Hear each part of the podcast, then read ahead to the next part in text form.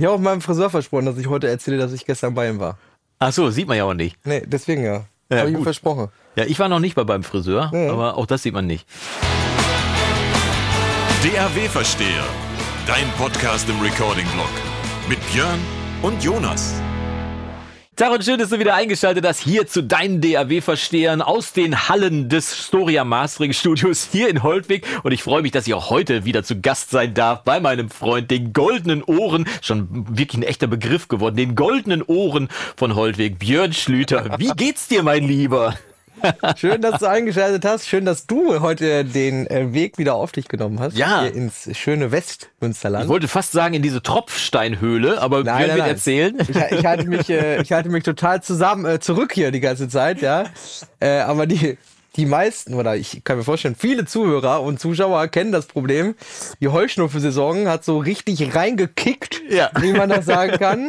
Das heißt, für alle, die jetzt sagen, der Björn, der sieht aber müde aus oder äh, krank, nein, das ist nur äh, Der ist nur gestresst. das ist Pollen, Pollen, Gräser und äh, was sonst noch alles so rumkeucht und rumfleucht. Hast du eine spezielle Präferenz? Also Äh, ist nee, ich die nehm Linde alles mit. oder ist es, du nimmst alles? Ich nehme alles. Ich Keine nehm, Ausnahmen Ich habe mal hier, kennst du diesen Allergietest? Da äh, kriegst Ja. du dann ja irgendwie sowas äh, da auf den Arm. Also, habe ich noch nie gemacht, aber ja, und überall, wo es dann, weiß ich nicht, rot wird oder irgendwie so, glaube ich, ne, das Ja. schlägt dann an. Aber ich hatte einfach alles. Wie Ja. ein Sonnenbrand hatte ich. der rechte Arm ist gleich mit aus Solidarität auch rot geworden. Der ist auch einfach, genau, Stereo, das ist ja immer wichtig, ne? Oder zumindest Dual Mono, ja, um wieder in der Audiosparte zu bleiben. Äh, aber bevor wir das vergessen, nicht, dass das zu kurz kommt, begrüße ich natürlich äh, den lieben, äh, weit gereisten, ja, hier rumgekommen. äh, viel rumgekommenen, ähm, lieben ähm, DAW-Versteher Vorsitzenden, nämlich den Erster den, Vorsitzender. genau, den äh, lieben äh, Jonas Wagner aus Münster-Wolbeck. ja, viel rumgekommen, aber noch nicht runtergekommen. Um Ja. den schlechten Spruch schon mal heute wegzukriegen. Aber Heuschnupf ist tatsächlich ein Ding, da habe ich gar nichts mit am Hut. Sollen wir Also kurz anstoßen, damit oh ja, ich tatsächlich mit der neuen Tasse, Oh, weil du hast eine neue Tasse. ja, Wie ich kommt darf- das denn? Ja, ich habe keine Ahnung, wie das passieren konnte, Björn. Erzähl doch mal. Prost. Prosit. Also das war so. Ich bin ja äh, grundsätzlich dafür bekannt. Nein, Quatsch. Äh, ich nehme ja die Tassen und die Gläser immer gerne mit nach Hause. Ja. Aufgrund der ähm, Spülmaschinensituation. Weil ich eben im Studio keine Spülmaschine Ja. habe. Ja, der, meine Faulheit. Ein bisschen faul darf man ja sein. Man könnte ja auch Hände spülen. Ja, aber das wäre ja total sinnlos. Da verbraucht man ja viel zu viel Wasser. Und die Spülmaschine läuft ja eh. Na gut. Ja, ähm, ja, ist natürlich Quatsch, aber ist egal. Also ich nehme sie halt immer mit nach Hause. Und äh, ich habe äh, nach unserer letzten Folge vor zwei Wochen habe ich die Tassen fleißig in den Rucksack gepackt, habe sie mit nach Hause genommen, habe sie in die Spülmaschine gestellt und habe dann die Spülmaschine einen Tag später ausgeräumt. Und dann ist mir aufgefallen, leider hat es eine der das ist ja quasi das Erstexemplar der Ja, DRW genau, das ist der Verstehertasse. Prototyp quasi. Ne? Also ich weiß nicht, ob man das dann im Video sieht. äh, Man es ein bisschen, ne, es ist ja hier dunkler und hier Genau, ist mehr so hellblau. mehr so Babyblau, Ja. ne? Und das andere ist mehr so Royal Blue, würde Ja. ich sagen. Ähm, genau. Ähm, und leider hat die Tasse es nicht überstanden. Ähm, da musste ich dann direkt äh, den ersten Vorsitzenden hier vom DAW Versteher Podcast darüber informieren, ja, dass es einen Bruch gab. Und äh, Aber kein Einbruch Nein, auch kein, Beinbruch. Einbruch. Aber zum Glück ähm, gibt es ja jetzt serienmäßig die DAW Verschertassen, ne? Ja, zumindest bei mir zu Hause. Ich habe eine kleine Serie davon aufgelegt. Das ist also kein offen, offizielles Merchandising, weil ich ähm, dafür ist die Nachfrage zu gering, jetzt ständig dann Merchandising-Shop Außer ihr ändert das. Außer, ja, außer ihr ändert das natürlich. Der Bedarf wäre hoch. Ja. Äh, könnt ihr natürlich gerne reinschreiben. Aber wir können das ja vielleicht, wir können ja direkt mal die Tasse noch als kleine Werbung jetzt gerade nutzen für den Podcast, denn wir werden, wir haben gerade darüber gesprochen, wir werden nächste Woche vor den Sommerferien, die ja nächste Woche, übernächste Woche, Entschuldigung, äh, vor den Sommerferien, die in Nordrhein-Westfalen starten, die letzte Folge dann aufzeichnen. Und ich würde sagen, dass alle, die uns unter diese Folge eine Frage stellen, die wir dann nächstes Mal beantworten, also wenn wir in zwei Wochen die, die vor den Sommerferien letzte Folge aufnehmen, dass wir da Fragen beantworten von dir und von euch hier aus der äh, DAW-Versteher Community, möchte man fast sagen, und aus dem Recording-Blog, dass ihr mir eine Mail schreibt an info at daw-versteher.de, mir und uns natürlich, mit Fragen, die ihr habt, und dann können wir die beantworten beim nächsten Mal. Und unter allen, die unter dieses Video was drunter geschrieben haben, verlose ich dann nochmal wieder eine exklusive Tasse, kann ich dann auch im nächsten Podcast dann wieder bekannt geben. Das heißt, eine Tasse gibt's dann nochmal dazu. Für einen Glücklichen von euch, die ich dann vor meinem Urlaub auch hoffentlich verschicken kann äh, und das Ganze dann raushaue. Wir brauchen dann natürlich auch immer Beweisbilder, dass die auch angekommen sind. Ja, im ne? Idealfall schickt ihr uns natürlich Ja. ein Beweisbild, was wir dann auch mal hier hochhalten oder zumindest einblenden können. Das wäre großartig. Aber wie gesagt, Hochhalten, genau. Wir werden es ausdrucken und hier hochhalten. Genau, für alle Leute bei Spotify werden wir es auch hochhalten natürlich. Aber ähm, schickt die Fragen, schreibt sie unten unter die äh, unter das Video hier. Ja. Wenn ihr es beim Genau. Video seht, wenn ihr bei Spotify gerade hört, geht kurz rüber zu YouTube, klickt drauf, hört mal fünf Minuten, das ist gut für den Algorithmus oder auch länger und dann schreibt die Frage auch unten drunter oder eben per Mail an info@drw-versteher.de. Der Vorteil bei YouTube ist ja einfach, man kann uns da auch sehen. Ach, man kann uns da auch sehen. Man kann uns auch sehen, man kann zum Beispiel sehen, dass du ein herrliches DAW-Versteher-T-Shirt Ja, ich bin heute Was ist aus dem Pulli eigentlich geworden? Ist, ist jetzt auf Sommer umgestellt? Nee, oder? ich habe gesagt, der Pulli war ja wirklich runter, ne? Der war war wirklich, wirklich- die Ellbogen waren komplett durchgescheuert. Und ich habe gedacht, nee, den ziehe ich jetzt noch so lange an, bis die T-Shirt-Saison losgeht. Ja. Und tatsächlich, ich habe mich noch nicht getraut, ihn wegzuschmeißen, aber er hängt schon fast da, wo er hingehört. Also die, der graue Salon, wie meine Frau immer so schön sagt, ist schon geöffnet und da darf er demnächst einziehen. Ja, ich brauche auch noch ein DAW-Versteher-T-Shirt. Ich habe ja auch nur einen dicken Kapuzenpullover. Na, dann bringe ich doch nächstes Mal eins Ähm, mit. Ja, wir, wir klären das. Wir klären das nachher. Ja, genau. Ne? Damit. Äh, Nehmen wir dann Maße und dann meine Frau schneidet dir dann handgefertigt eins und frisch geplottert und dann kriegst du ein, ein quasi aus der Manufaktur äh, aus Wolbeck, aus der Wolbecker Manufaktur kriegst du quasi Dann lass uns aber einen Zentimeter am Bauch zusätzlich nehmen, weil ich bin ja nächste Woche im Urlaub. ist ja Stretch. Genau, du fährst ja in Urlaub und zwar auf, ähm, was mich sehr freut, Ja, äh, vielleicht nicht als Initialzündung, aber zumindest habe ich dir das auch ans Herz gelegt, nach Prag zu fahren. doch, das war schon ein bisschen die Initialzündung. Okay. Also äh, dazu. Äh, letzten Endes war es so, dass wir äh, ähm, nur fünf Tage irgendwie oder im Prinzip nur eine Woche, also nächste Woche nur weg können, äh, aufgrund von, von Projekten und Urlaubsplanung und so. Ja. Und äh, dann haben wir irgendwie, ich, ich glaube, wir haben beim Griechen gesessen, ne? Genau, ja, wir haben genau. mit Griechen gesessen und über Tschechien gesprochen. Total witzig, was beim Griechen alles so passiert. ja. Äh, also für alle die, die denken, dass wir immer nur über Tontechnik sprechen, nein, natürlich nicht. Natürlich nicht. Ähm, genau, und deswegen fliegen wir am Montag dann nach Prag. Großartig. Ja. Das wird äh, hoffentlich schön. Das Wetter soll auf jeden Fall toll werden. Das ist auf jeden Fall schon mal die Für mich ja die zweite ne? Stadt der Liebe in Europa. Ne? Also Paris dahingestellt, schön, aber Prag. Ja, Frankreich, äh, nee, Frankreich brauche ich nicht so richtig. Äh, Prag, ich bin sehr gespannt. Ja.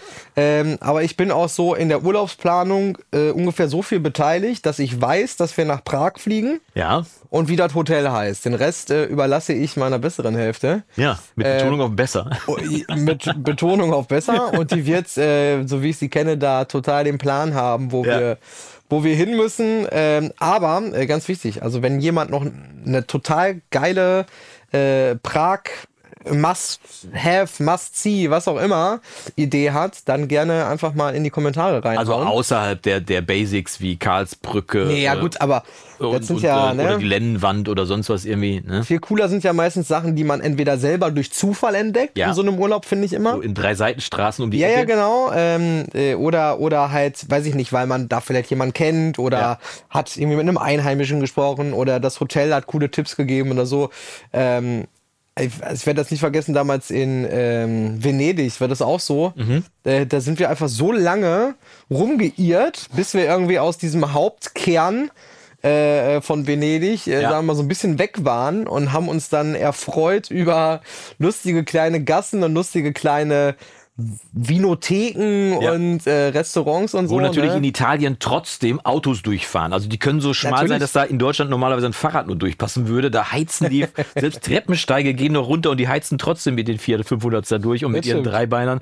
Also, und da habe ich sehr viel, da habe ich sehr viel äh, in diesen kleinen Vinotheken, sehr viel Hauswein vom Fass immer Mm. genossen irgendwie, wo man dann irgendwie für so ein Glas Wein einen Euro bezahlt hat, Ja. anstatt äh, da irgendwie mittendrin sechs Euro oder so, ne? Ja. Das war schon echt. Äh, Hoffentlich war der herrlich. besser als der griechische Reziner, den die Griechen machen, weil den, die Griechen machen ja auch selber Wein. Ja. Reziner, der ist dann so mit Harz, ist der dann haltbar gemacht. Das Okay. ist sowieso schon mal so ein spezieller. Aber die, die Griechen selbst kriegen den auch nur runter, wenn sie den mit Cola mischen. Also, Oh! Wie heißt es? Kalimutschu, ne? Keine Rotwein, Ahnung, aber ich, als, als mir unser Vermieter, der Nico, erzählte, dass sein Vater, äh, Gott hab ihn selig, mittlerweile auch äh, abgehoben, Richtung Himmel, äh, dass er, dass er den eigenen Reziner auch nur mit Cola verdünnt durch den Hals kriegt und das war echt ein harter gestandener Grieche Ja. vor der Insel. Ich habe gedacht, oh Gott, Wein mit Cola, aber ich habe es auch ehrlich gesagt noch nicht ausprobiert. Ja, also ich, es gibt ja dieses, äh, korrigiert mich, wenn ich falsch liege, ich meine, das heißt Kalimutschu. Ähm, also offiziell. Und es gab dann, äh, so, so der eingedeutschte Begriff ist dann kalte Muschi. Und es gab tatsächlich mal, das gab es eine Zeit lang, äh, fertig abgemischt, äh, äh, so in 0,33 Flaschen oder so. Äh, kalte Muschi, war so eine Katze dann drauf und kalte Muschi hieß das, Rotwein mit Cola. Ähm, und ich war mal bei einem äh, äh, Kollegen Du alle am, äh, ja, pass auf, ich war am äh, in der Nähe vom Bodensee da unten in der Ecke. Ja, und Konstanz. da war, ja, genau, irgendwo da. Äh, und da war, hieß das da, Sportlerfest. Also heißt, die haben da ein riesiges Festzelt aufgebaut. Ja. Und da wurde vier Tage sich dermaßen äh, ein hinter die Schrankwand genagelt. Hauptsache gibt eine Bratwurst im Brötchen, Ja, das ist egal. also so ganz genau weiß ich nicht. Hieß Sportlerball. Ja. Auf jeden Fall kamen wir da rein und äh, wie man das zumindest aus Westfalen ja kennt, Theke, ne? Ja. So, Bier, weiß ich nicht, Schnaps. So, dann gibt es ja äh, äh, in Westfalen dann die Sekt, die sogenannte Sektbar. Ja. Heutzutage würde man vielleicht Londring-Bar sagen oder sowas, wo es dann äh, ähm, früher so eindrucksvolle Getränke wie Pernod Cola oder äh, Schabau haben wir immer getrunken. Also Cola Korn. ja genau, oder oder Charlie, Weinbrand Cola. Charlie, genau. Charlie. Äh, mittlerweile gibt's ja natürlich dann irgendwie Oh. alles, äh, alles Mögliche an, äh, an, äh, an Longdrinks oder sogar Cocktails und so. Aber da war es tatsächlich so, auf der einen Seite war eine riesige Theke, also eine ganz normale Theke, da gab's aber auch nur Bier, Mhm. Bier. oder Radler oder Bier, Wasser, Wasser, Cola, Cola, ja. so. Mhm. Und auf der anderen Seite war halt eine Weintheke. Ah, so okay, erstmal so. Ja, so mhm. klar, ne? Aber äh, jetzt kriegst du da ganz normalen Weißwein, Rotwein, was weiß ich, äh, hier äh, Was Rosé, hergibt, ne? Weinschorle, äh, hast nicht gesehen. Und dann gab's aber auch, äh, das hieß da, glaube ich, einfach süße Weinschorle. Und die gab's in Rot und in Weiß. Ja. Und die äh, weiße, süße Weinschorle war dann Weißwein mit Spreit. Und die rote, süße Weinschorle war Rotwein Cola. Okay. Und dann haben die ganzen jungen Leute, die haben sich das da, äh, also die haben nicht wie hier dann Cola Korn oder Ja. Weiß ich nicht, Ist ja auch eigentlich besser, wenn wir ehrlich sind, ne? Naja, Also, geht so. Also, also mir ist das als, als ausgewiesenen Weinkenner natürlich und Weingenießer, mir ist das nicht gut bekommen. Ja, gut, jetzt war ich damals 18, 19 ähm, und selbst da ist es mir nicht gut bekommen. Also wenn ich jetzt überlege, ich würde das jetzt machen, dann wäre ich 18, wahrscheinlich... 19, da war doch egal, was oben reinlief, Hauptsache Ja. es knallt irgendwie und es ging schnell. äh, wenn ich das jetzt machen würde, dann bräuchte ich wahrscheinlich erstmal fünf Tage Reha. und ein Liegetransport. ja, genau. Ähm, aber Deswegen vorsichtig in Prag auf jeden Fall sein. Das Bier ist sehr lecker, kann aber kräftig sein.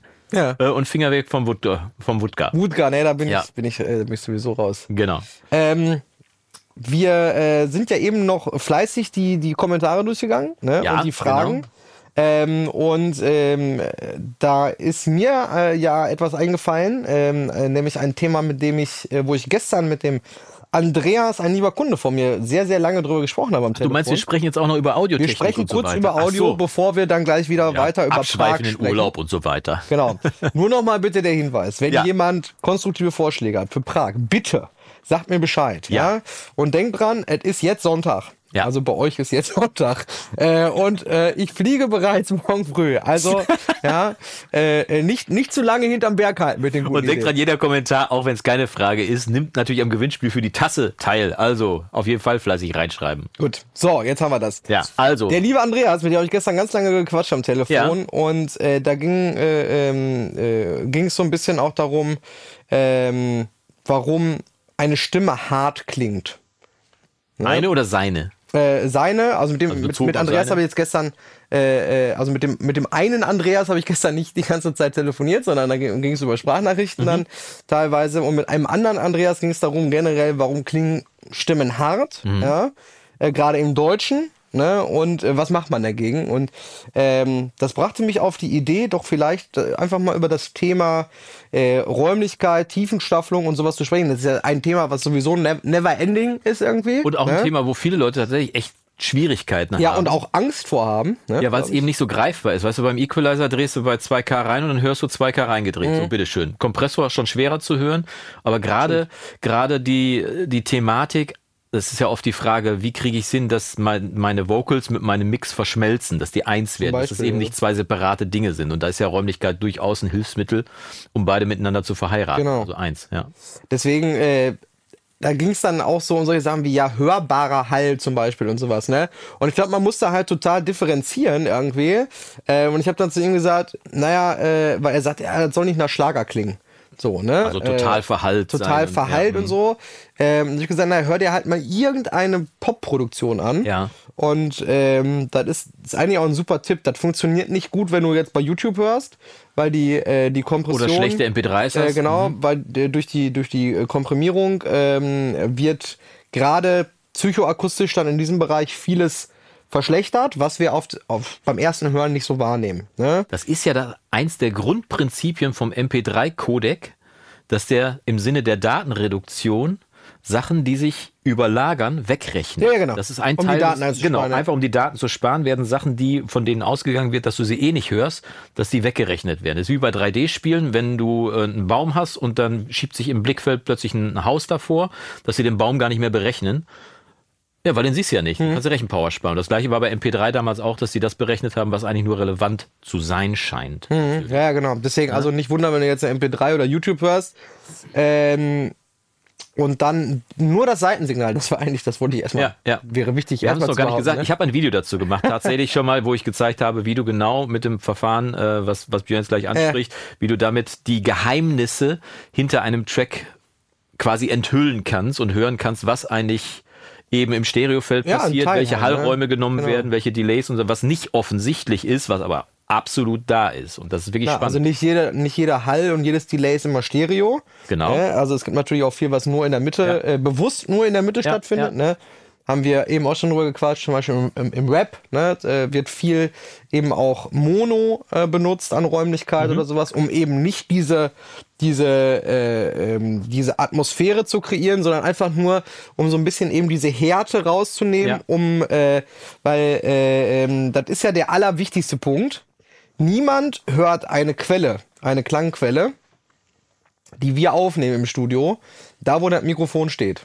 Oder hast du dich schon beim oder, Konzert. unter, oder in den seltensten Fällen unter optimalen Bedingungen oder so. ja gut, aber hast du dich schon mal beim Konzert deiner Lieblingsband so von Gitarren, also für alle, die uns jetzt nicht sehen, Natürlich nicht. Äh, mit 10 cm Abstand mit dem Ohr vor einen Gitarrenverstärker gelegt? Mal oder, davon ab, dass ich das bei den Foo Fighters gar nicht aushalten würde, Ja. was so laut wäre. Aber ne, oder für die Verfechter der, äh, der hochwertigen Schlagzeugmikrofonierung hast du schon mal unter eine Snare gelegt bei so einem Konzert, ja, wo der wichtige Snare-Bottom-Sound herkommt. Natürlich nicht, ne? Das, und das muss man halt immer beachten, auch bei Vocals. Ja. Ne? Niemand stellt sich 5 cm oder 10 cm vor den Sänger und hört sich deine Stimme Genau, an. Ne? ja, ja. Äh, deswegen müssen wir immer dafür sorgen, dass das Ganze in irgendeiner naja, Atmosphäre dann eben äh, stattfindet. Und der große Fehler ist ja, dass viele immer denken, Hall ist hörbar, also muss Ja, irgendwas Hörbares sein. Und das ist ja schlagermäßig oder das ist äh, verwischt ja und so. Ne? Deswegen äh, macht mal äh, äh, eine Produktion an, die ihr toll findet irgendwie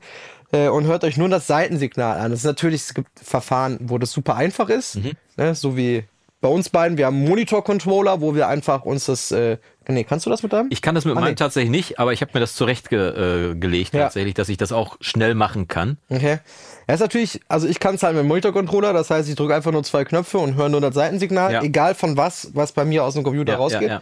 Ähm, ansonsten ist es natürlich ein bisschen komplizierter, da müsste man dann schon eine Audiodatei haben, die man ins Projekt reinzieht und dann Ja. gibt's ja, ähm, ich glaube, das Tool BX Solo, glaube ich, von Brainworks, Ja, glaub, das ist, glaube ich, immer noch kostenlos auch. Glaube ne? ich, kostenlos, ja, genau. Ähm, genau, Gibt auch eine kostenpflichtige Version davon, aber selbst die kostenlose Version kann schon auf äh, kann schon das Seite und das äh, Mitte-Signal voneinander getrennt wiedergeben. Genau, BX-Solo. Also DAWs haben das aber auch teilweise eingebaut. Falls ihr überhaupt gar keine Ahnung haben solltet, wovon wir gerade reden, ne? also Mitte-Seite-Verfahren, beziehungsweise die, die, das Stereofeld als Mitte-Seite zu betrachten. Ich habe ein Video dazu gemacht. Hier im Recording-Blog findet ihr auf jeden Fall, sucht mal nach M-S und da findet ihr dann eine Erklärung, was es eigentlich damit genau auf sich hat und wie das Bitte nicht umgekehrt suchen. Ja, also vor allem nicht als Einwort. Aber dann äh, Dann könnt ihr hört da ihr mal nämlich gucken. ein schlechtes Metallica-Album. Heißt das so? Gibt doch S&M. Gibt's das nicht von Metallica? Das War das dieses, dieses mega laute Album damals oder ist das ein, ein nur? Ist auch egal. Auf jeden Fall Mitte-Seite-Verfahren. Danach mal suchen im Recording-Blog findet ihr ein Video, wo es erklärt wird. Unter anderem auch das Video, wo gezeigt wird, wie man eben mit dem Seite-Signal solche Geheimnisse von, von professionellen Tracks rauskriegen kann, um sich davon auch inspirieren zu lassen. Einfach mal zu. Und äh, was, was die Räumlichkeit angeht, dass sie nicht hörbar sein muss, ne? Nur weil wir sie aktiv nicht hören, also wenn wir darauf achten, heißt es ja nicht, dass sie nicht da ist. Weil unser Hörapparat ist ja vor allem darauf ausgelegt, ganz viele unzählige Informationen gleichzeitig zu interpretieren und auch teilweise rauszurechnen einfach. Also die müssen da sein, Räumlichkeit zum Beispiel. Wir haben ja auch hier im Tonstudio von, von Björn beziehungsweise im Mastering-Studio, haben wir ja trotzdem eine Räumlichkeit. Das ist ja kein schalltoter Raum hier, Nee. sondern wir haben hier einen Holzboden, wir haben hier eine Decke aus Holz, wir haben hier Wände. Natürlich sind die teilweise gedämmt, wir haben hier Bassfallen etc. pp. ist alles da. Aber der Raum hat trotzdem, ich klatsch mal, oder nochmal, der Raum hat durchaus eine Räumlichkeit und die ist auch ganz wichtig, damit der Raum überhaupt lebendig bleibt bei der ganzen Geschichte. Und diese Räumlichkeit, die ist nicht, wenn ich jetzt mit dir spreche, du achtest ja nicht darauf, welche Räumlichkeit ich auf der Stimme habe, weil deine Ohren rausrechnen, was der Raum ist. Die brauchen den Raum, damit wir wissen, wo wir uns hier befinden, aber die achten nicht drauf. Und das ist in der Musik genau das Gleiche. Wenn du da mal einen leichten Raum unter die Stimme drunter schiebst, den du jetzt bis an die Kante schiebst, wo du ihn nicht aktiv wahrnimmst und dann mal mutest, wirst du sofort hören, dass die Stimme irgendwie plötzlich einen Sprung ins Becken reinmacht. Und das Oh, da ist fällt mir ein total, total geiler Satz gerade so ein. Ja. Wo, äh, wo du da gerade drüber, du hast ja gesagt, MP3 rechnet äh, die Informationen, die nicht so wichtig sind. Ja. Äh, also, ne? ja, maskierte Also Information. unsere vor allem. Ohren sind quasi wie der MP3-Codec. Ja, ja. Also tatsächlich ist äh, das Akti das Hören mit den Ohren wird oft unterschätzt. Ne? Es ist wirklich, also die Tatsache allein, dass man sich beim Hören auf ein einzelnes Element fokussieren kann, ist ja, findet ja zum Teil im Ohr statt. Äh, Was ich bisher auch noch nicht wusste, das findet zum Teil im Ohr statt und zum Teil im Hirn. Das ist eine Kombination. Also das Ohr hört tatsächlich, ich dachte immer, das Ohr wäre nur der Empfänger von den akustischen Signalen, würde die in elektrische Impulse umwandeln und dann rübergeben ans Hirn.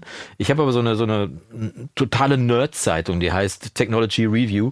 Und ähm, da ging es neulich darum, dass Forscher eben ein elektrisches Ohr äh, entwickeln, das eben so hört wie das Ohr. Und da stand halt auch drin, dass im Ohr, wie auch in diesem entwickelten Ohr, dass dann Teil dieser Sezierarbeit, wie wir hören, schon im Ohr stattfindet tatsächlich. Und das fand ich so spannend, dass also wirklich dieser selektive Prozess eine Kombination aus Hirn und Ohr und allem ist irgendwie. Ich meine, ja. Und es gibt ja Leute, Ja. die das nicht können. Ne? Die Leute mit diesem Party-Syndrom zum Beispiel, die auf einer Party stehen und eben nicht separieren können, was der Typ geradeaus gerade sagt, weil der Rest ja auch Mhm. alle brabbelt irgendwie. Und da gibt es ganz viele Leute, die wirklich Schwierigkeiten haben, sich zu fokussieren auf eine Stimme. Ne? Meine Freundin hat das auch total Mhm, meine auch. Also, ähm, wenn, wenn wir. Meine Frau ja. und Freundin und Geliebte und Mutter meiner Töchter und Liebe meines Lebens. Oh je, je, je. Was musst du wieder gut machen? Ähm, wenn, wenn wir, Hallo? keine Ahnung, Fernseh schauen, einen Film gucken oder so und fragen irgendwas, ne, musst du erst auf Pause machen und dann, was hast du gesagt? Mhm. Ja, ja. Also das ist, ähm, ja, gibt es auf jeden Fall. Aber ich meine, das, das ist ja, was das für ein Riesenfeld aufmacht. Riesig, ja. Äh, das ist ja total nerdig. Wir könnten jetzt richtig abdriften. Aber auch da kann ich auf ein Video verweisen. Ich habe tatsächlich, ja, welches Video habe ich noch nicht gemacht, aber ich habe tatsächlich ein, ein, Video, das heißt auch Tiefenstaffelung. Da geht es tatsächlich, da Ja. zeige ich, wie du mit Hilfe von drei verschiedenen äh, Raumtypen, äh, wie du da eine Räumlichkeit für quasi jedes Signal in deinem Mix generieren kannst. Und dadurch, dass du eben jetzt in diesem Ansatz, das ist jetzt nicht generell üblich oder so, aber wie du mit diesem Ansatz, mit diesen drei Räumlichkeiten quasi deinen gesamten Mix versorgen kannst. Du hast einen Raum, du hast einen mittleren, äh, eine, eine Kammer und du hast einen langen Hall. Und je nachdem, wie viel du jedem Signal von diesen dreien mitgibst, haben die halt eine unterschiedliche Position im Mix. Und dadurch, dass sie sich aber alle die gleichen drei Räume teilen, hast du halt einfach ein sehr homogenes Bild und ein recht übersichtliches Verfahren, weil du eben nur drei Regler hast, mit denen du die Räumlichkeit regeln kannst. Ne? Und viele haben das auch im Template drin, dass die wirklich diese drei Räume sich dann zurechtlegen und dann sagen, okay, das ist mein Startpunkt. Die habe ich immer drin. Ne? Und ich habe das mal ausprobiert, einmal mit teuren Plugins, also mit teuren Hall-Plugins von, von Universal Audio und dann mit dem Open Air aus äh, Studio One. Und wenn du, wenn du dir ein bisschen Mühe gibst, vernünftige Räume zu finden, dann kannst du mit dem Open Air auch wunderbar genau das abbilden. Brauchst du noch nicht mal irgendwie ein Valhalla für oder, oder ein Ocean Way Studio oder sonst was irgendwie, sondern du kannst das wirklich mit Bordmitteln abbilden und da eine tolle Räumlichkeit hinkriegen. Ja. Also auch da eine Empfehlung an der Stelle. Und wie gesagt, Räumlichkeit ist eine Sache, die man nicht aktiv wahrnimmt. Das Der heutige Podcast geht nur darum, hinzuweisen, welche Videos du schon alle gemacht hast. alle. Es sind über 500 online und einen Großteil davon habe ich schon 500? runtergenommen. Über 500, ja, tatsächlich. Mein Gott, ey. Aber einen Großteil habe ich schon runtergenommen, weil die einfach oll waren und weil die nicht mehr so ausgesehen haben, wie ich sie gerne hätte. Tatsächlich. Ähm, es, ja, es ist. Ich bin neulich bei einem anderen Kanal gewesen, äh, der ist auch Deutscher, macht aber auf Englisch Videos. Der heißt HP, HP heißt der. HP42 heißt der Kanal, so ein Gitarren-Nerd. Achso, nicht der von Scooter. Nee. Und, äh, und da habe ich äh, da so im Augenwinkel gesehen 3700 irgendwas Videos, wo ich gedacht habe, okay, ich dachte, ich hätte viele Videos online, aber nein. 3700 ist doch echt schon mal kurz das Siebenfache von dem, was ich nur online habe. Das, das, Das ist krass, ja. das musst du, also wenn du das über ein paar Jahre machst, dann musst du wirklich spätestens jedes jeden dritten Tag abliefern, eher jeden zweiten. Ja. Und das ist schon echt heftig. Also das ist schon ein Pensum, wo du wirklich sagst, Ja, vor allem man wiederholt sich ja auch mal extrem schnell in Sachen, ne? Also, Total. Also das, ist auch eine der, eine der größten Sachen, die mir so mehr oder weniger auf die Füße fallen, weil ich gar nicht mehr weiß, wie oft kann ich das jetzt eigentlich noch erzählen, weil irgendwann bist du rum. Also das ist, wenn der Maurer die Wand gemauert hat, muss er auch wieder eine neue machen, aber sie läuft genauso wie die alte Wand auch irgendwie. Jetzt steht nur an einem anderen Ort. Also dreht sich das ja auch irgendwann, wenn du einmal rum bist. Und naja, die Ansprache verändert sich ja vielleicht auch, ne? Also die Zeiten ändern sich in dem Sinne ja, dass äh, erstmal gut das Medium YouTube ist ja äh, jetzt irgendwie sehr konstant und so beliebt wie noch nie aktuell. Aber ähm, trotzdem hat sich ja YouTube auch verändert. Extrem gewandelt, ja. Äh, ne, äh, wo es vor zehn Jahren äh, konkurriert hat mit Facebook vielleicht. Mhm. Äh, ähm, konkurriert es halt jetzt mit Instagram Reels und mit TikToks. Äh, ne? Deswegen jetzt gibt's ja diese Shorts bei YouTube. ja, und im Live-Bereich so, mit ne? Twitch, ne?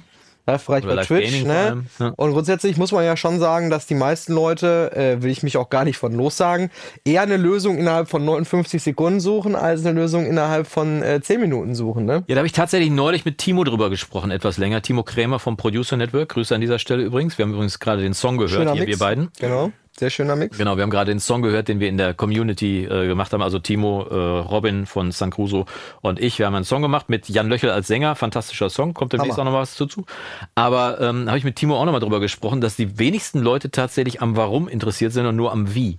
Ne? Das heißt also, die wollen die schnelle Lösung, was ja völlig legitim ist. Wenn ich wissen will, wie ich eine Schraube in die Wand kriege, dann suche ich auch nur die Lösung und nicht irgendwie das Warum oder sonst was Natürlich. irgendwie. Aber wenn man, So, wenn man ein Hobby aber längerfristig als quasi als Handwerk betreiben will, dann sollte man die, die Basics auch dabei haben. Und das Warum braucht halt Zeit. Das ist halt, ne, also ist Ich will mich, ich will mich in dieser ne? Podcast-Folge nicht schon wieder aufregen über, äh, äh, über Leute, die irgendwelche Audio-Services anbieten, ähm, naja, ohne äh, irgendwie zu wissen, was sie da tun. Ähm, Ja, hat ja noch nicht mal was mit Audioservice zu tun. Ich habe neulich, ähm, ich habe äh, eine Videoreihe geschnitten und äh, habe das dann abgegeben, weil das zur Zeit aufwendig wurde und ähm, habe aber in dem Workflow halt alles gemacht, was ich so im Bereich Videoschnitt mache. Und ein Videoschnitt fängt für mich vor allem damit an, dass ich natürlich die Files importiere und sortiere und so weiter, aber dass ich dann als erstes den Ton bearbeite. Ne, also war ein Talking Head Video, also habe ich mir den Ton genommen, habe den sauber bearbeitet, habe den möglichst undynamisch gemacht, dafür gesorgt, dass ein bisschen Räumlichkeit drunter ist und so weiter, dass man, dass man das Gefühl hat, so ich kann in jeder Zeit verstehen, egal ob der Mann leise oder laut spricht oder sonst was, irgendwie egal was er macht oder wenn laute Geräusche kommen, dass ich trotzdem verstehe, das gemacht, das dann irgendwann noch mit Musik zusammengebracht und so weiter. Das war alles für mich in meinem Workflow. Äh, der neue Cutter macht das nicht.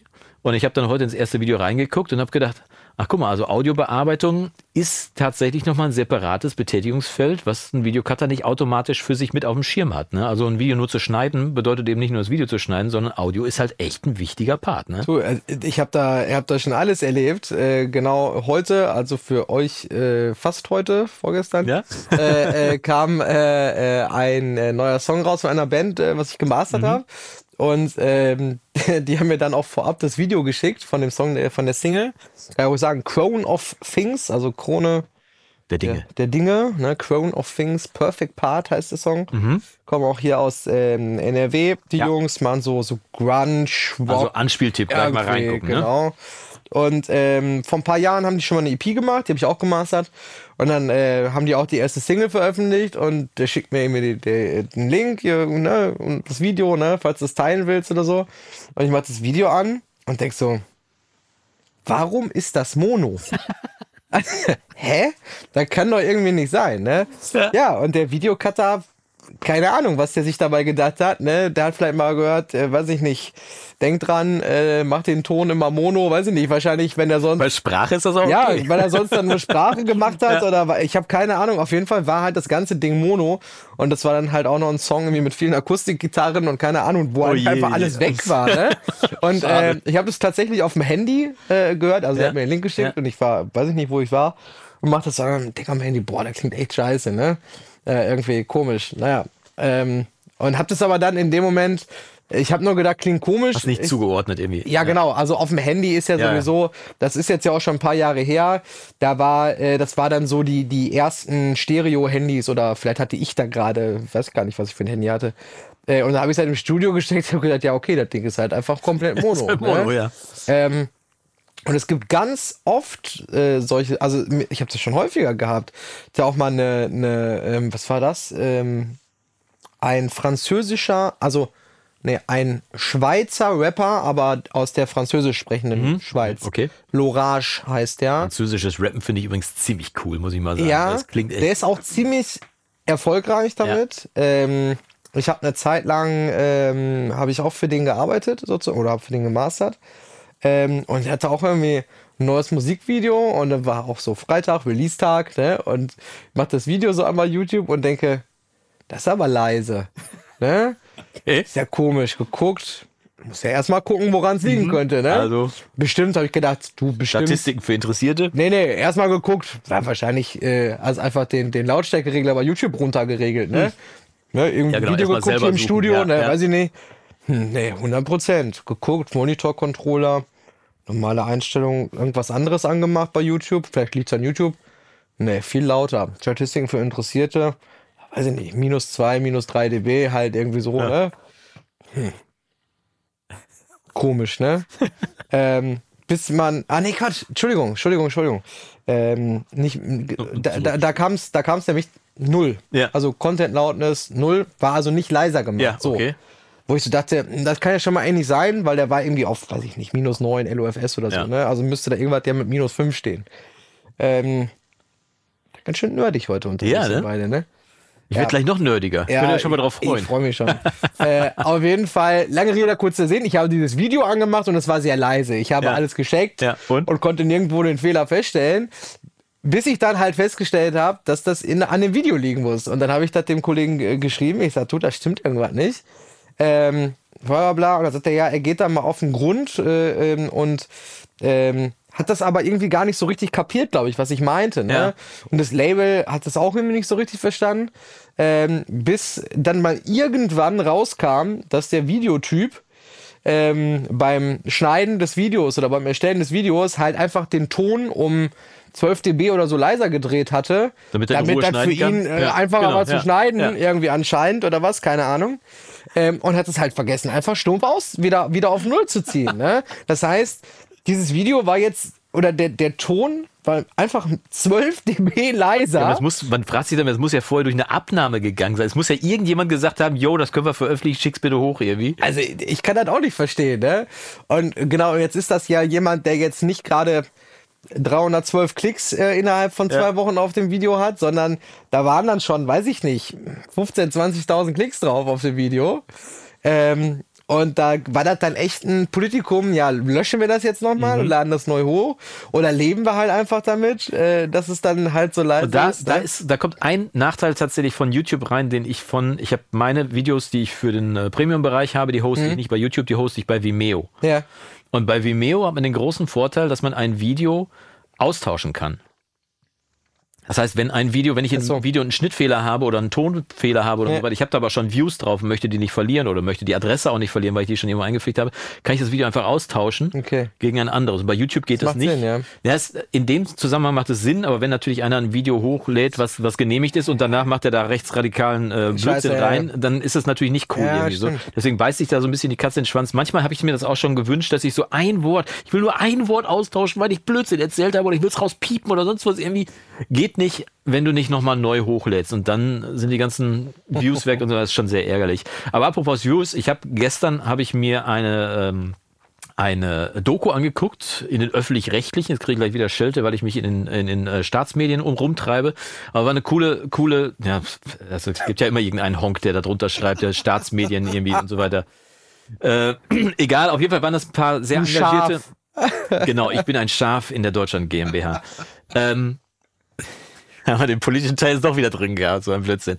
Nein, aber äh, das war halt so ein engagiertes ähm, junges Journalistenteam, die einfach mal hinter die Vorhänge von der Musikindustrie geguckt haben. Das ganze Ding heißt Dirty Little Secrets, ist in der ARD-Mediathek zu gucken, sind drei Teile. Und da geht es um verschiedene Aspekte in der Musik, unter anderem eben, dass äh, arrivierte Musiker und äh, anerkannte Größen im Genre von Spotify-Streams nicht leben können. So, ne? Also äh, Leute wie äh, Rocco Schamoni zum Beispiel. Oder was weiß ich, wer noch dabei war, waren eine ganze Menge Leute dabei, unter anderem auch Peter Maffay, dass der davon nicht leben muss, eine andere Geschichte, aber der, der steht halt trotzdem dafür ein, dass Künstler, die eben hochkommen oder so, dass sie eben nicht davon leben können. Mhm. Warum ist das so? Ne?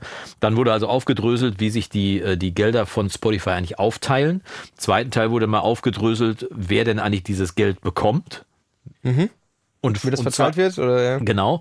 Und im dritten Teil ging es dann nochmal ums Live-Geschäft, wo unter anderem Smudo sehr interessant erzählt hat, äh, wie ihm äh, seine Firma For Artists quasi mehr oder weniger geklaut wurde. Äh, sehr, so hat er, also ich zitiere jetzt nur an der Stelle, ne? ist keine Behauptung, sondern er hat, er hat da tatsächlich zitiert. Ähm, ganz spannende Geschichte. Auf jeden Fall ging es um Spotify, der Teil, und der war halt wirklich sehr interessant, um zu gucken, okay, alles klar, wie viel verdient denn eigentlich Spotify? An dem Geld, was reinkommt. Sagen wir mal, jeder zahlt ja einen Zehner irgendwie. Wenn wir Steuer mal vernachlässigen, ist ein Zehner, der zu verteilen ist. Ne? Wie viel Geld kommt denn eigentlich wo irgendwie an? Ähm, und dass das Geld aufgeteilt wird zwischen Spotify, ist natürlich klar, die sind der Betreiber der Plattform, äh, zwischen den Labels, die die Musik, also den Mu Musikkatalog zur Verfügung stellen, dass die auch Geld bekommen müssen, ist auch klar. Ähm, aber wo das Geld noch hingeht, war sehr interessant, denn das Geld, was für Musiker bei Spotify ausgeschüttet wird, wird ja nicht pro Stream an den Musiker ausgeschüttet, den du hörst. Ne? Also sagen wir mal, ich, ich habe ein, Spotify-Abo, zahle einen Zehner im Monat und höre den ganzen, höre den ganzen Monat nur Crow dann gehen meine 10 Euro ja nicht an Crow, weil ich den ganzen Monat Crow gehört habe, sondern die 10 Euro gehen in den Pot. Und im Pot wird dann geguckt, weltweit, welcher Künstler hat am meisten Views gesehen oder, oder Listens, wie heißt denn das? Klicks? Klicks, so, ja. So, wer, wer, wurde am häufigsten gehört? Ja. Ist Harry Styles. So, ja. ne? Und dann Taylor Swift und wie sie alle heißen und so weiter. Und dann wird das gesamte Geld, was eingenommen wird, quasi was für die Künstler ist, dann entsprechend den Teilen aufgeteilt. Das heißt, die Dicken kriegen noch mehr, die Kleinen kriegen noch weniger. Äh, fairer wäre ja gewesen, wenn meine 10 Euro an Crow gegangen wären. Ne, weil ich habe den ganzen Monat nur Crow gehört. Ja. So, ne? Und dieses Verteilungssystem wurde dann erst schon mal aufgemacht und wurde gesagt, wo gesagt wurde, kleine Künstler können quasi Typ wie, wie Rocco Schamoni, äh, OK, OK Kid, auch lange am Markt irgendwie waren dabei, die haben Spotify-Erlöse von 300 Euro im Monat. Das ist ungefähr das, was ich auch bei YouTube bekomme übrigens, nur um das mal einzunorden, wie reich man bei YouTube werden kann. Ne? Also 300 Euro im Monat kriege ich von YouTube. Respekt, vielen Dank für alle, die die Werbung ertragen. Ähm, ja, 300 Euro für den Aufwand, ne? Aber geschenkt. Ähm, und dann ging es halt darum, okay, alles klar, festgehalten, Künstler können schon mal davon nicht leben. Das Verteilungssystem scheint nicht allzu fair zu sein, irgendwie, ne? weil die Verteilungsmechanismen von den Labels auf die Künstler sind auch nicht transparent. Peter Maffay hat gesagt, er hätte mal gefragt, er wollte mal wissen, okay, wie wird denn das Geld jetzt eigentlich verteilt?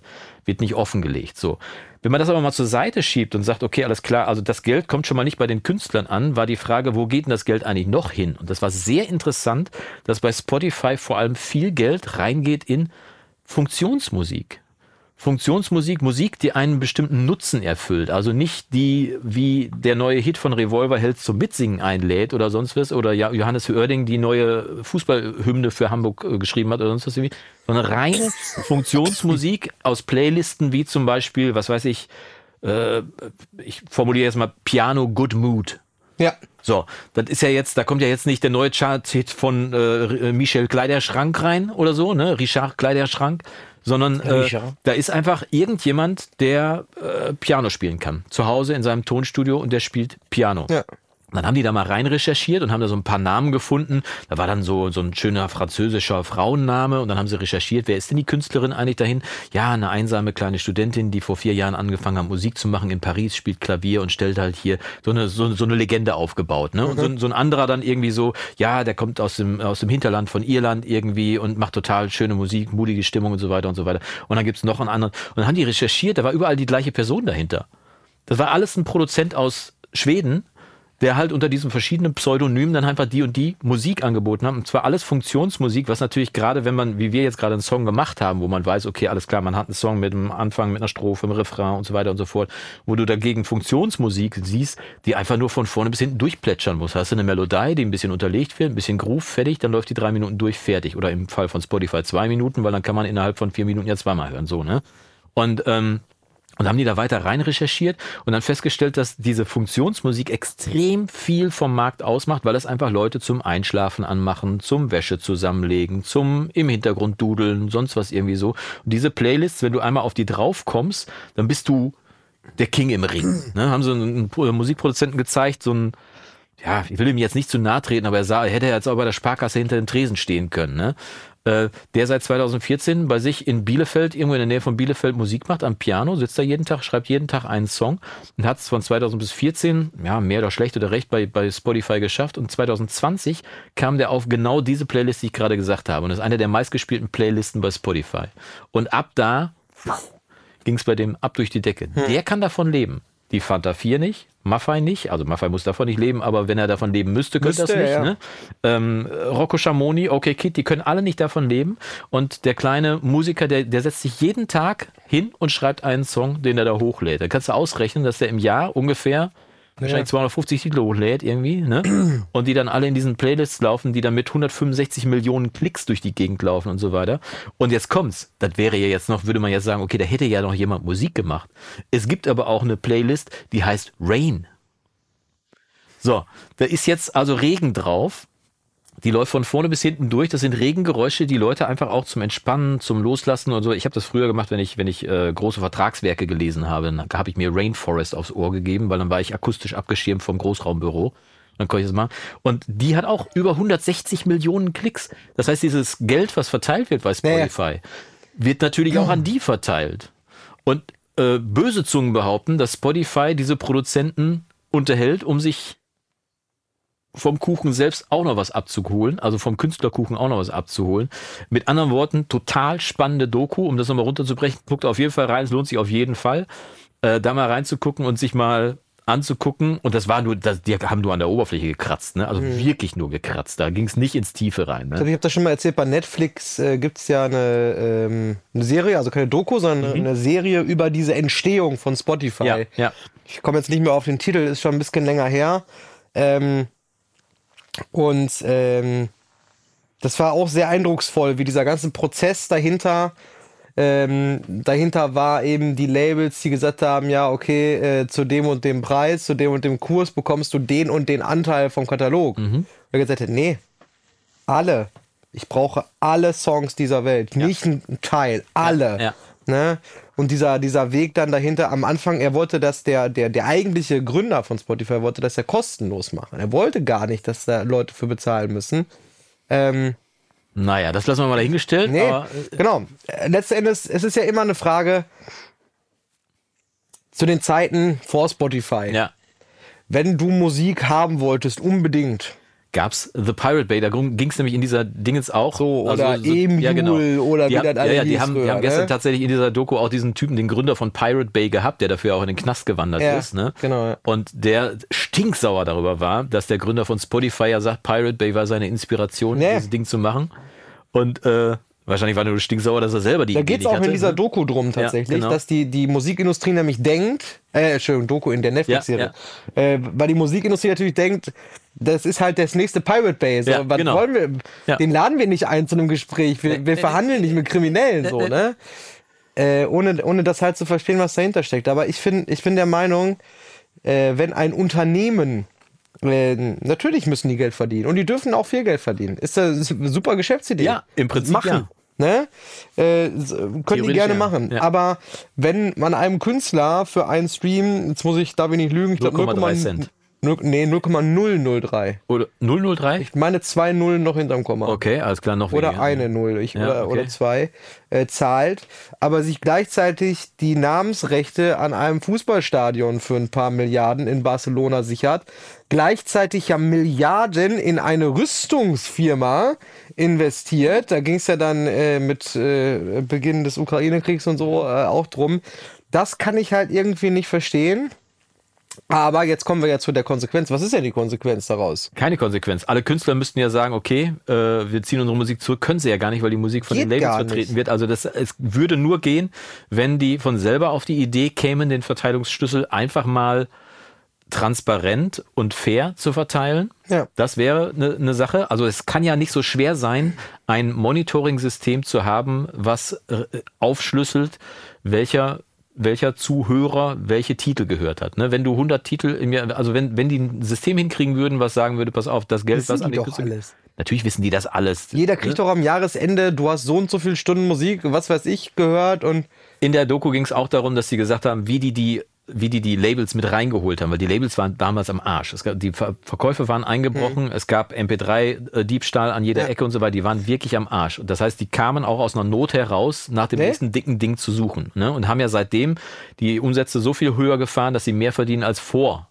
dem MP3-Diebstahl. Ja, weil äh, sie so, viel ne? weniger äh, auch investieren müssen, ne? So, erstens das. ja, ja, ja, tatsächlich. Ja, ist also ja zu, so. zu meiner Zeit, als wir noch äh, Plattendeals gemacht haben, da gab's halt Beteiligungsmodelle, die es heute auch noch gibt. Sagen wir mal, ein Künstler bekommt, äh, sagen wir mal, 20, wenn es hochkam, 23 Prozent vom, äh, vom Netto-Verkaufspreis. Das Mhm. ist nicht der Abgabepreis im Laden, sondern der Verkaufspreis, der, der, nicht der Netto-Verkaufspreis, der Netto-Abgabepreis, äh, Händlerabgabepreis, genau. Das ist immer ein anderer Preis, als der im Laden ist. Also der ist schon mal reduziert, damit die Läden natürlich auch irgendwie Gewinn machen können. klar. So. Also wird eine Platte, eine CD schon mal relativ günstig an den Handel abgegeben. Davon bekommst du im besten Fall 23 Prozent.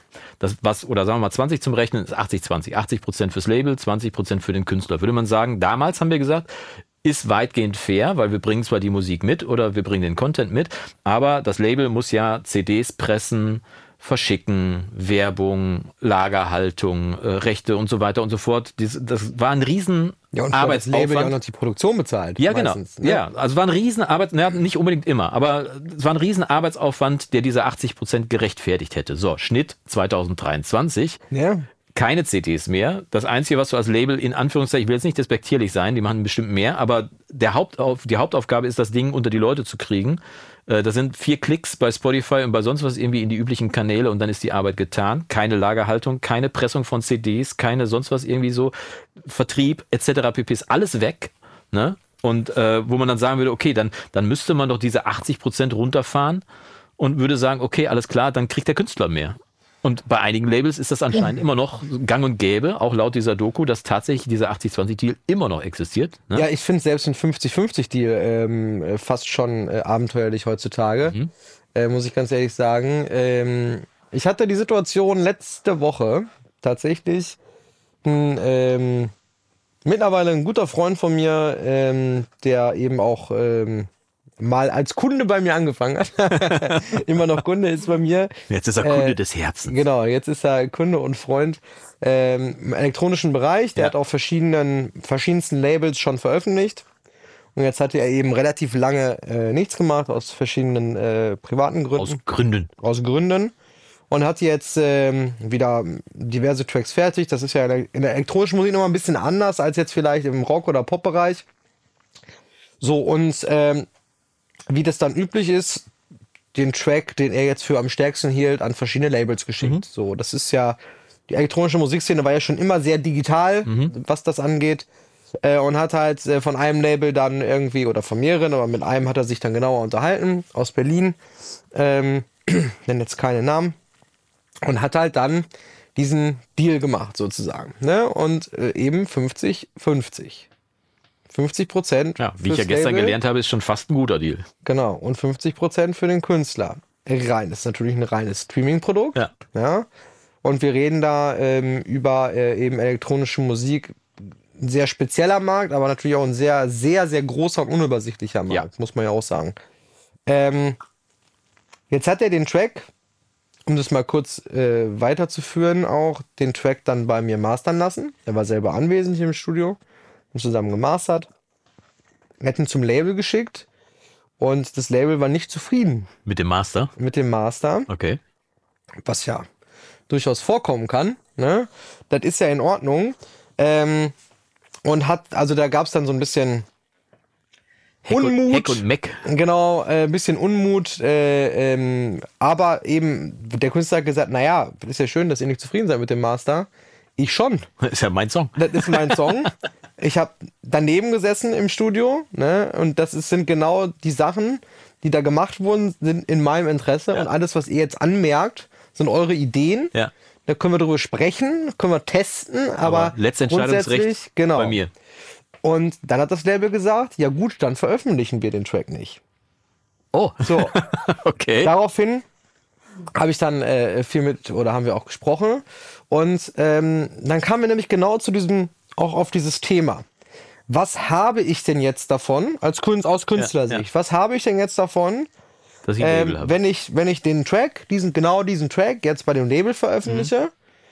ähm, heißt zum einen, ich muss den soundtechnisch so umgestalten, dass er jetzt dem Label gefällt. Das ist Punkt eins. Ne? Ähm, und Punkt zwei ist, was habe ich dann davon? So, ja, das ist ein, war ein relativ, ein sehr kleines, sehr kleines Label mit nicht, äh, also mit keiner großen Reichweite bei Social Media. Ne? Wir haben das zusammen auch recherchiert. Keine große Reichweite bei Social Media. Keine extravaganten Kontakte zu sonst was. Zumindest nicht sichtbar nach Ja, außen. okay, So. ja. Und bei elektronischer Musik im Jahr 2023, also das, um darauf zu kommen jetzt, Labels sind ja eigentlich mittlerweile bessere Social Media Agenturen. Ja. Wenn man das mal. Klingt natürlich Im doof Idealfall. und viele, die bei Labels, Labels arbeiten, werden sagen, ja, natürlich, natürlich ist das noch viel mehr, aber ein wichtiger Kern, Kernpunkt ist genau, es natürlich, Social Media zu verstehen, zu können und dann dementsprechend darüber die Promo so zu machen. Äh, ne, früher wurden Litfaßsäulen zu tapeziert, das neue Album von, weiß ich nicht, mittlerweile. noch. Ja, genau, aber mittlerweile ist es natürlich umso wichtiger, äh, dann eben dieses Social Media äh, Game zu verstehen und zu können. Und äh, das kann ich eben bei einem Label, ähm, was, was 2000 Follower bei Instagram hat, kann ich, kann ich das nicht ernst nehmen. Es Ja. tut mir leid. Ja. Ne? Ähm, so, und unterm Strich kamen wir dann auch darauf, dass er sagt, naja, stimmt eigentlich, also der Künstler, Ja. es wäre totaler Bullshit, jetzt etwas zu machen, was gegen meine eigene Klangvorstellung und, und Soundvorstellung geht, nur um diesen Track da zu veröffentlichen. Ja.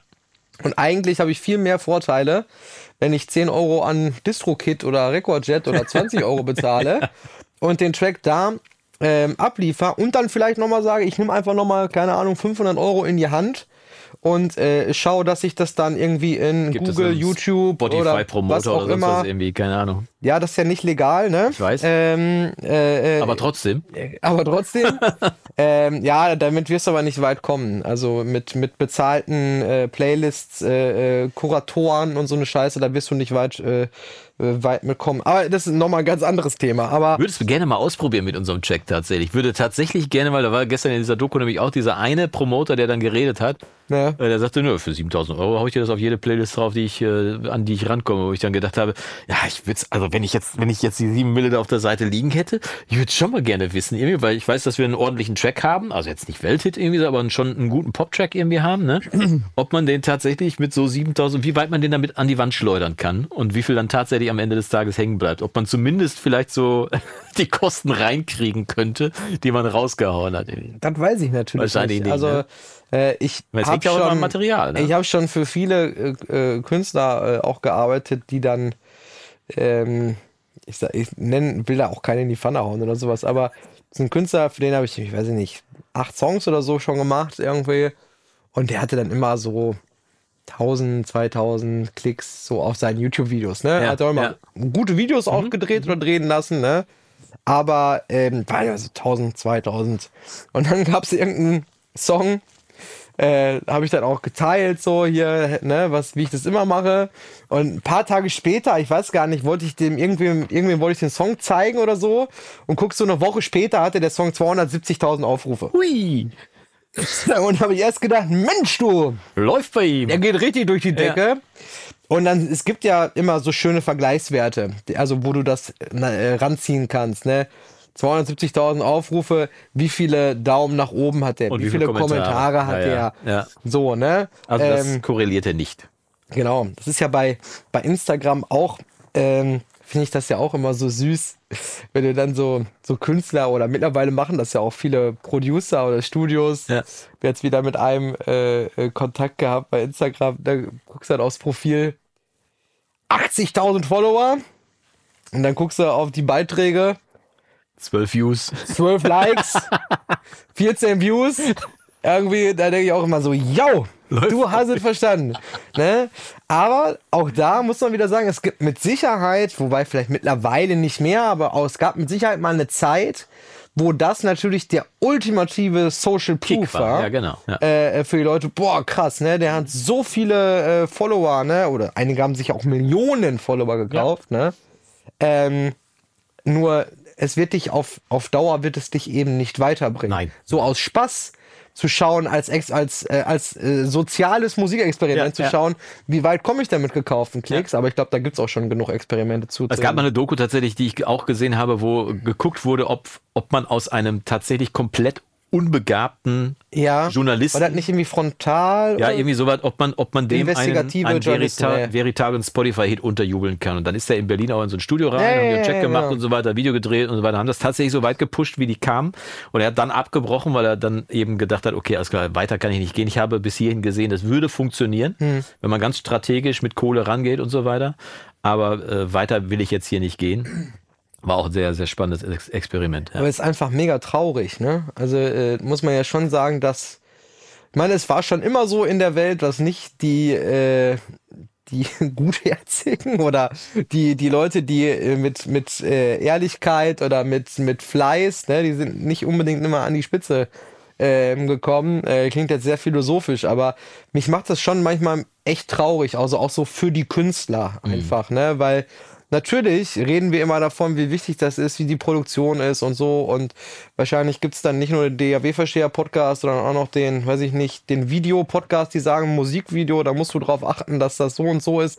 Ich kann das voll verstehen, wenn ein Indie-Artist sagt, ganz ehrlich, äh, ich keine Ahnung, Songproduktion, Videoproduktion, Promo, das kostet mich im Durchschnitt, weiß ich nicht, 3.000, 4.000, 5.000 Euro, Ja. ähm, wenn ich das gut machen will. Ja. Ähm, und was kommt dann zurück? Ne? Dafür musst du auch viele Shows spielen, ja. je nach Bis du das Größenordnung, überhaupt klar. einmal eingespielt Ja. hast und dann hast du noch nicht davon gelebt. Genau. Aber ich verstehe da jeden ähm, und ich arbeite ja auch ganz, ganz viel für Indie-Artists. So, ich verstehe echt jeden, der dann sagt, hm, ja, überlege ich mir mal, was ich dann, was jetzt die Priorität ist, Ja, ne, ja. an der Stelle. Ähm, und, und geht wie aber- ich Geht weiterkomme. aber Ne? weiter. Ne? Es geht ja dann tatsächlich bis zu dem Punkt, dass dann irgendwann die Frustration beim Künstler so stark eingesetzt hat, dass der wirklich sagt, wofür mache ich das eigentlich noch? Na, also Ja. klar macht man macht man Musik auch, um die Seele zu reinigen, um was Schönes zu kreieren und so weiter und so fort, um sich selbst auszuleben und so weiter. Aber wer will denn nicht gerne Erfolg haben mit seiner Musik? Und wenn du dann siehst, dass Musik, die noch so gut sein kann, einfach null Chance hat irgendwie, äh, wo dann ein wirklich hochtalentierter Künstler sagt, äh, ich weiß nicht, ob ich das nochmal mache irgendwie. Ich habe jetzt, habe mir jetzt zwei Wochen lang für Instagram den Arsch aufgerissen, alles getimed, Stories gemacht, vorbereitet und so weiter, gezündet. Alles nur, um 37 Klicks auf meinem Video und 38 bei Spotify zu haben. Wofür mache ich mir die Mühe eigentlich noch? Und die Zeit, die fließt ja dann nicht in Musik rein. Die ist dann ausschließlich Ja. daneben in den Social Medias, ohne dass dann wirklich ein Effekt dabei kommt, kommt die Frage, ja, soll, was meinst du, soll ich da nochmal eine Anzeige schalten oder so? Nein, natürlich nicht, weil der Song wird ja nicht durch diese eine Anzeige noch erfolgreicher oder weniger erfolgreich, ganz im Gegenteil. Du kannst heutzutage nur noch, wenn du irgendwie gefeatured wirst von irgendeinem, der dich irgendwie auf seinem Surfbrett mitnimmt, dann hast du so halbwegs eine Chance, ne? Äh, Aber selbst dann muss es trotzdem weiterlaufen und so weiter. Und guck mal, diese, diese Runde, die da gestern in dieser Doku saß, das waren halt alles veritable Künstler. Da kam die Frage auf, wie lange brauchst du für ein Album? Und das veritabel heißt natürlich auch, die machen sich so, äh, machen sich Mühe, äh, die denken drüber nach, die lassen sich viel Zeit und so weiter. Die sagten halt alle so, um ein Jahr brauche ich für ein Album, ne? Um zwölf Titel rauszukloppen für ein Album, mit denen ich wirklich, wo ich sagen kann, okay, stehe ich voll hinter, finde ich richtig geil. Der Kollege aus Bielefeld, der die Funktionsmusik macht, Ja, zwölf Tage. Ja, zwölf Tage braucht er für ein Album vermeintliches. Ne? Der haut dann 250 Songs im Jahr raus. Natürlich hat der einen komplett anderen Umsatz bei, bei Spotify als jemand, der im Jahr zwölf Titel raushaut, wenn er die zwölf denn überhaupt raushaut. Manche brauchen zwei Jahre. ne? Und ähm, Ich habe gestern, Ja. äh, nee, ähm, vorgestern, ähm, mit ähm, einem Kunden gesprochen. Ähm, da ging es auch darum, ein Album ähm, zu veröffentlichen, ja, ähm, aus, bestehend aus zwölf Tracks. Und sieben von den Tracks sind in den letzten ähm, drei Jahren schon bei mir gemastert worden. Also es ist wirklich, der erste Track war 2020, glaube ich, oder 2019. Und jetzt kommen noch mal fünf. Und dann habe ich halt gesagt, ja, okay, er hat mir das auch zugeschickt, ging um Stem Mastering und ich gesagt, ja, muss ich mir mal die alten Songs anhören. ja, Und dann haben wir halt, oder habe ich halt festgestellt, okay, die sind halt sehr unterschiedlich. Ne, weil die sind halt über drei Jahre auch hier ja, gemastert genau, ja. worden. Ne? Dementsprechend hat sich natürlich auf der Seite der Band, also die sich selber produzieren, selber recorden und sowas, äh, ähm, entstanden sind. Ne? Ähm, komplett unterschiedlich. die kriegst, die kannst du auf dem Album nicht mal eben so draufklatschen, Ja. wenn du äh, riesige Sound- und riesige Lautheitsunterschiede und so hast. Ja. Und da haben wir halt drüber gesprochen und dann ging es halt darum, okay, eigentlich der Way to go ist, wir müssen die alle nochmal machen. Genau, und zwar Ja? alle am Stück mastern. So, und äh, ist natürlich dann eine Kostenfrage auch, ne? Und dann habe ich auch gefragt, naja, was habt ihr denn überhaupt vor damit? Ja. Ist das rein Das ist aber sehr fair von dir. dass ja, ja, das, genau. dass du ist, das, fragst, ja. ist das rein für den digitalen Release? Ja. Wollt ihr eine CD machen? Wollt ihr eine Vinyl machen? ja, CD und so, ne, schon wichtig. Ähm, und ähm, wir haben dann so ein bisschen weitergequatscht. Ich habe auch gesagt, du pass auf, überlegt euch das mal, ne?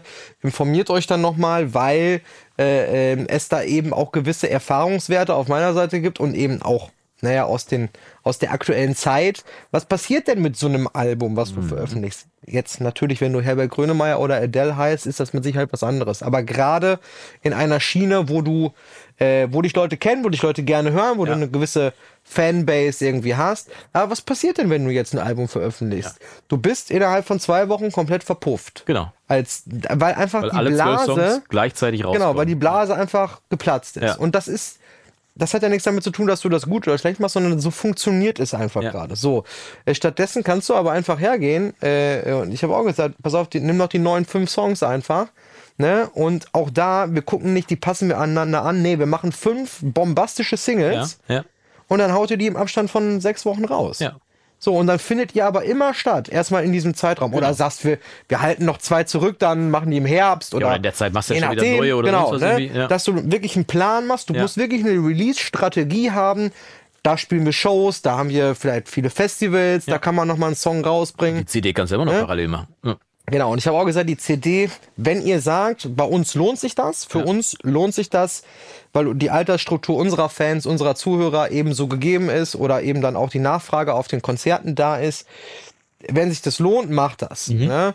Und ähm, gestern haben die sich zusammengesetzt. Äh, ich nenne jetzt mal auch keine Namen. Das ist nämlich auch ein, ein fleißiger Zuhörer unseres äh, Podcasts, wie ich weiß. Dann geht der Gruß raus, dann weiß er, wer gemeint Liebe ist. Grüße, ich antworte gleich äh, äh, noch auf deine Mail. Also wenn du das hörst, das hast du die Mail schon gekriegt. Ähm, ja, dann sind wir nochmal zusammengesetzt und dann festgestellt, ja, okay, ist doch Quatsch, physisch überhaupt was zu machen. Ja. Weil sie haben nochmal geschaut, okay, so und so viel CDs von der letzten Pressung verkauft und so und so Wie viel viele haben sie noch. in der Garage? Und, ne, ähm, also machen wir jetzt quasi diese fünf Songs. Ja. As good as possible sozusagen, einfach Ja. jetzt als Ja, ist doch super. fette Ja, Nummer. Ähm, natürlich hätte mir das andere äh, den dreifachen Umsatz gebracht, ungefähr. Ja. Ne? Aber warum soll ich das jemandem so verkaufen als den, den besten Weg, Mhm. ähm, wenn ich genau weiß, dass es sie als Band einfach nur viel Geld kostet, aber nicht diesen entscheidenden Schritt äh, ähm, nach vorne äh, nach vorne Ja, zumindest eine Möglichkeit, diesen Schritt zu gehen. Dass das Ja. dann zündet, ist nochmal eine andere Geschichte. Aber es ist natürlich schlauer, über 30 Wochen lang präsent zu sein. Fünf mal sechs Wochen, ne? Zum Äh, Beispiel, ja. So, als äh, zwei Wochen lang fürs Album zu trommeln, dann verpufft das und dann. Komplett. Und äh, dann kannst du ja auch machen, was du brauchst- willst. Und dann brauchst du wieder ein Jahr, um wieder ranzukommen. Ja. Ne? So. Deswegen, also die Release-Strategie auf jeden Fall. Pass auf, wir schließen das mal an dieser Stelle ab, weil mich noch kurz interessiert, was du als erstes in Prag machen wirst. Weil wir müssen ja den Bogen noch spannen zu Prag und äh, da da die Reise ja schon ansteht und ihr ja noch fleißig in die Kommentare reinschreibt, Bitte. was, was Björn alles machen muss, also auch neben euren Fragen, um diese Tasse hier zu gewinnen, würde mich interessieren, ähm, ob ihr, also erstmal wirst du, wirst du Wanderschuhe einpacken oder Laufschuhe auf jeden Fall. Wir haben das letzte Mal, haben wir an einem Tag 16 Kilometer in Prag gemacht Mhm. zu Fuß. Das war äh, unaufwendig, weil wir waren nur halt die ganze Zeit in Bewegung, aber abends guckst du dann auf, auf den, ist ja im Handy drin, so ein Tracker irgendwie und siehst so, oh, 16 Kilometer. Weiß ich nicht, wann ich das letzte Mal 16 Kilometer gelaufen bin. Hat das äh, äh, Handy denn für Prag auch so eine Biertracker-App dann? Ja, natürlich. Die, die, Biertrecker-Eck muss ja nur dann, muss ja nur jeden zweiten Laden reingehen, der da quasi da ist. Also ich glaube, ähm, äh, wir, wir, wir fliegen sehr, sehr früh. Okay, das heißt, ihr habt einen ganzen Tag. Ja, genau. Wir fliegen äh, ähm, um 7 Uhr schon los. Von wo fliegt ihr? Düsseldorf. Das heißt, wir landen um Viertel nach acht schon in Prag. Super, also Frühstück schon mal reserviert, schon mal. Genau, da muss man schon mal gucken. Also erstmal werden wir irgendwie das Hotel ausfindig machen. Dann müsst ihr mal checken, wann ihr überhaupt reinkommt, weil man Nee, normalerweise kommt erst ab schon- 14 Uhr rein. haben wir schon alles alles geklärt. schon geklärt hier. Alles schon geklärt. Wir, wir, wir können erst äh, 15 Uhr einchecken, aber wir können die, äh, die Koffer und Platzieren. so Mhm. platzieren da. Ähm, und wir sind mega mittendrin. Also wir sind äh, in der Alt, auf der Altstadtseite sozusagen vom, ähm, wie heißt der Fluss? Ja, Genau. Ist das Moldau? Nee. Donau? Scheiße. Eins von beiden. Peinlich, dass ich das jetzt nicht weiß. Ne? Mir ist es Äh, egal. aber gut, da ist ja so ein da Fluss. ein Fluss Und über den. Fluss geht eine Karls, die Karlsbrücke. Ja. Und wir sind irgendwie, ich glaube, 200 Meter entfernt von der Karlsbrücke auf Ja. einer Seite tatsächlich. Ja. Also sehr, da sehr waren wir zentral. übrigens auch ungefähr. Also vielleicht sind wir sogar im selben Hotel gewesen. Muss ich äh, mal meine bessere Hälfte fragen, wie das Hotel heißt. Äh, auf jeden Fall werden wir dann da den Kram irgendwie hinbringen Mhm. und dann werden wir das abschmeißen alles. Und dann, genau, wie du schon sagst, uhrzeittechnisch passt es ja dann, irgendwie losziehen und mal gucken, ähm, was dann die äh, tschechische Frühstücksküche so für uns bereitet. Pack die Sonnencreme ein auf jeden Fall. Absolut. Äh, Wetter wird schön. Ein ganz kleines bisschen kühler als hier, habe ich gesehen. Also aber so ein, zwei Grad kühler Ja. wie hier. Ähm, und ich bin mega gespannt. Es wird so geil Wirklich werden. mega gespannt. Ähm, ich war noch, doch, ich war schon einmal in Tschechien, das war schon ganz lange her. Ähm, genau. Und ich habe ein bisschen Respekt tatsächlich Vor? vom Geldwechseln. Da habe ich ein bisschen Respekt. Ich überlege gerade, wie wir das gemacht haben. Ich habe noch ein paar Kronen. Ah, shit, die hätte ich mitbringen können. Alles gut. Also Ja. man, man kann ja viel googeln und viel. Nee, äh, ziehst direkt ähm, aus dem Automaten. Hast du, in der Regel hast du die besten Konditionen, wenn du es direkt aus dem Automaten ziehst. Habe ich in New York gemacht, war super. Ja, es kommt auf die Bank an. Ach so, okay, alles klar. Kommt Also ich habe ganz also. oft, dass, dass, du, dass du beim Ziehen aus dem Automaten im Ausland weniger Gebühren zahlst, als wenn du hier von Volksbank auf Sparkasse wechselst. Irgendwie. Ja, so, so wie ich das gehört habe, ich meine, das wird jetzt die, Hörer des Podcasts natürlich brennt. Ja, natürlich. Brennt interessieren. also wenn du, wenn du, ähm, wenn du Geld abhebst in Kronen, im, äh, jetzt dann äh, sozusagen, bezahlst du immer automatisch diese Gebühr, die du quasi in Deutschland bezahlst, wenn du jetzt bei einer Fremdbank Ja, okay. äh, ähm, abhebst, glaube ich. Ähm, und der, der Wechselkurs ist tatsächlich meistens besser als bei der Wechselbude. als bei der Wechselbude, wobei das natürlich drauf ankommt, zu welcher Wechselbude du gehst. Ne? Ja. Ähm, und ähm, von daher werden wir uns dann mal überraschen lassen, so ein bisschen. Im Zweifel zahlst du einfach mit Karte, weil das geht da auch relativ gut, ne, dass Genau. du gar kein echtes Bargeld brauchst. Also ich empfehle für die eine oder andere Kneipe tatsächlich Bargeld beizuhaben, weil du da eben nicht mit Karte zahlen kannst. Das Ja, ja. ist, ne? Und deswegen ist Bargeld auf jeden Fall sinnvoll. Nee, ich glaube auch, unterm Strich ist es vermutlich so, vermutlich wirst du jeden Tag 3,23 Euro sparen können. Vielleicht auch 5,22 Euro.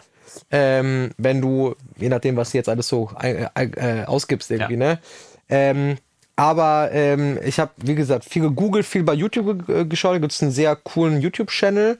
Äh, The Good Guys, glaube ich, oder so heißt das. Das sind zwei, ich glaube, Briten, die aber nach Prag ausgewandert sind. Und die ma- leben jetzt anscheinend, so sieht das aus, davon, Videos über Prag zu machen. Ähm, muss ich nochmal genau, äh, genau kommen, schauen. ja. Nee, aber mega cool. Ja. Ähm, und wenn ich mir dann anschaue, was ich alles anstellen soll, um sicherzustellen, dass ich auch definitiv den aller, allerbesten Wechselkurs zu jeder Ja. Sekunde kenne, ganz ehrlich, also das hat für mich Dann- nicht viel mit Urlaub zu tun. Nee, da kann ich Urlaub auch, äh, scheiß auf die drei Euro. da kann ich auch als Banker anfangen, wenn ich das möchte, wenn ich irgendwelche Zahlen vergleiche. Also, es wird so ein bisschen, äh, wir, wir werden äh, irgendwie einmal äh, böse Geld wechseln müssen, dann wenn wir landen, ne? Ja. ich meine am Flughafen. Wenn du googelst, wenn du irgendwen fragst, mach überall nur nicht am Flughafen und Ja, an der Karlsbrücke. ja, ja.